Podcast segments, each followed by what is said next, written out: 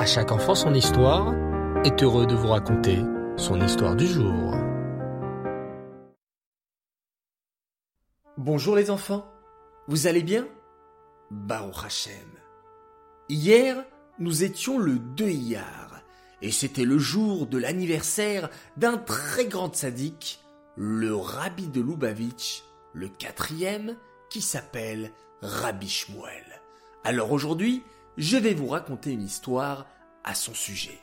Écoutez attentivement. Le quatrième rabbi de Lubavitch, le Maharash, Rabbi Shmuel, avait un chassid dont la fille épousa un brillant jeune homme, érudit, craignant Hachem et charitable. Ce jeune homme, pour satisfaire son beau-père, s'enfuit chez le rabbi pour obtenir sa bénédiction avant le mariage mais ne voulut plus en entendre parler par la suite. Au bout d'un an, le couple fut béni par la naissance d'un petit garçon, qu'ils appelèrent Shmoulik. C'était un bel enfant, avec des yeux pétillants de bonheur, mais après quelques semaines, ils remarquèrent qu'il ne bougeait pas ses jambes. Ils coururent de médecin en médecin, puis de professeur en professeur, mais peu à peu, une triste réalité leur apparaissait. Tous les médecins étaient d'avis que l'enfant serait paralysé à vie. C'était malheureux, mais on ne pouvait rien y faire. L'enfant grandit, il était intelligent et alerte, mais ses jambes ne fonctionnaient tout simplement pas. Et toutes les prières et les bonnes actions de ses parents n'y changèrent rien. C'était comme les médecins l'avaient dit, sans espoir. C'est en tout cas ce dont le père était persuadé, et quand sa femme lui jetait un regard plaintif, il lui répondait Peuh Si les meilleurs médecins n'ont rien pu faire, comment ton rabbi pourrait-il y changer quoi que ce soit? Mais quand l'enfant atteignit l'âge de 16 ans, sa mère refusa de garder le silence. Que va-t-il se passer cria-t-elle à son mari. Faut-il que notre fils souffre seulement à cause de ton entêtement? Regarde-le. Que va-t-il faire le reste de sa vie? N'as-tu donc aucune pitié? Qu'as-tu à perdre? à demander une bénédiction au rabbi. Ces paroles produisirent finalement leur effet, et un jour son mari revient de la prière du matin et annonça qu'il était prêt à se rendre chez le rabbi de Lubavitch, Rabbi Shmuel, mais seulement à la condition que si cela ne donnait rien, elle cesse de le harceler. Quelques jours plus tard, il arriva à Lubavitch. Une audience fut organisée et le lendemain soir, il rentra dans le bureau du rabbi. Il ferma la porte derrière lui et se retrouva seul avec le rabbi. Dès qu'il vit le saint visage du rabbi, il fut pétrifié. C'était comme si sa langue refusait de bouger et son esprit devint si confus qu'il ne savait plus pour quelle raison il se trouvait là. Le rabbi entama alors la conversation. Vous étiez ici il y a presque dix-sept ans. Comment allez-vous? Comment va votre épouse? Le ton amical du rabbi le fit sortir de sa rêverie et il déversa son cœur racontant toute l'histoire de son fils malade et terminant son triste monologue en disant Rabbi, mon fils est sans espoir. S'il vous plaît, sauvez-le. Nous ne savons pas quoi faire. Vous ne savez pas quoi faire? répondit le rabbi. Je vais vous dire ce qu'il faut faire. Trouvez-lui un chidour. Trouvez-lui une épouse. Une épouse balbutia le père du garçon. Un chidour Mais qui se marierait avec lui? Avec qui je pourrais le marier? Je veux dire. Mais le rabbi poursuivit. Trouvez une pauvre orpheline. Je suis sûr que vous devez connaître une telle jeune fille, qui craigne Hachem et ait un bon cœur.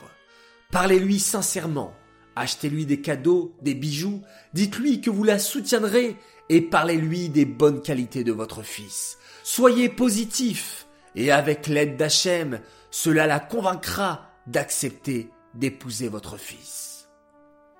Lorsqu'elle quitta le bureau du rabbi, il était un autre homme. Le rabbi avait parlé de manière si claire et si détaillée que, pour la première fois en 16 ans, il sentit qu'Hachem allait vraiment aider. Il voyagea à Minsk, y acheta de beaux bijoux et quelques jours plus tard, il était de retour chez lui. Sur le chemin du retour, il lui apparut que la jeune fille qu'il cherchait vivait sous son propre toit. Lui et sa femme avaient en effet recueilli une jeune fille orpheline et pauvre depuis plus de dix ans. Et bien qu'il n'ait jamais imaginé qu'elle puisse épouser son fils, maintenant que le rabbi l'avait mentionné, tout semblait logique. Il s'adressa alors à la jeune fille, et lorsqu'elle vit les boîtes colorées qui contenaient les cadeaux, elle se demanda ce qu'elle pouvait bien contenir. Tout se passa exactement comme le rabbi avait dit. Elle fut flattée d'être considérée comme un parti pour son fils, heureuse de faire partie de sa famille, et révéla qu'elle était au courant des bonnes qualités de Shmulik. En bref, elle accepta. C'était un miracle. Son fils allait se marier. Mais ce n'est pas la fin de l'histoire, les enfants. Un jour avant le mariage, qui devait avoir lieu dans leur maison, les préparatifs battaient leur plein. On préparait les tables, on astiquait la maison et les marmites bouillaient sur le réchaud. L'odeur de viande rôtie était si forte que tout le monde voulait y goûter. Shmoulik ne fit pas exception et demanda à sa mère de lui faire goûter cette viande apparemment succulente. Au début, elle hésita. Shmoulik était probablement excité à cause du mariage qui se préparait, mais il ne mangeait jamais de viande, pas même le jour du Shabbat, car cela le rendait malade. Il était un garçon fragile, de faible constitution, et il ne pouvait consommer que les aliments les plus légers. Mais il insista, tant bien que mal, que sa mère finit par accéder à sa demande à contre-cœur. Et bien sûr, dès qu'il eut fini de manger la viande, il se sentit bizarre. Sa mère se précipita à son chevet et il commença à se plaindre que ses jambes lui paraissaient légères. Soudain, pour la première fois de sa vie, il les bougea. Le lendemain, soutenu par deux amis, il fut capable de marcher jusqu'à la roupa et fit même quelques pas seul après la cérémonie. La joie au mariage ne connut pas de limite. Depuis ce jour, Shmoulik marcha normalement, vécut heureux avec son épouse et eut des enfants et des petits-enfants grâce à la bénédiction de Rabbi Shmuel, le quatrième rabbi de Lubavitch.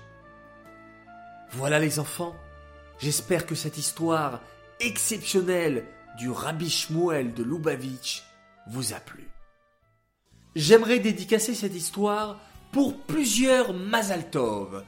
Un Mazaltov à Tomer Jonathan Elfassi pour ses 6 ans qui nous écoute tous les soirs et qui est fan de À chaque enfant son histoire. Un grand Mazaltov également à Eden Seraf pour ses 7 ans de la part de ses frères et sœurs Eyal et Ella que tu puisses continuer à rendre fiers tes parents. Un grand Mazaltov également à Elisha Soufan pour ses 9 ans de la part de son meilleur copain, Meni Atal. Et puis, un immense Mazaltov à Shendel Zerbib qui fête ses 11 ans ce soir, de la part de Menoucha, Chaim, Hillel, Tania et de tes parents qui t'aiment très très très très fort. J'aimerais à présent faire mes trois coucous du soir. Mon premier coucou pour un grand garçon qui s'appelle Meir Shlomo Loubeki, qui est fan de nos histoires et qui écoute plein d'histoires tous les soirs jusqu'à que le téléphone se décharge. Sa sœur Mouchki également nous écoute tous les soirs. Deuxième coucou à Aaron, David et Avital Cohen de la part de Ilana Shimon Rivka et Tova Tibi qui adore écouter l'histoire du soir. Et enfin, un troisième coucou pour un garçon qui s'appelle comme moi Eh oui, il s'appelle Yossi, Yossi Kulski du Reder Schneor pour mon troisième coucou.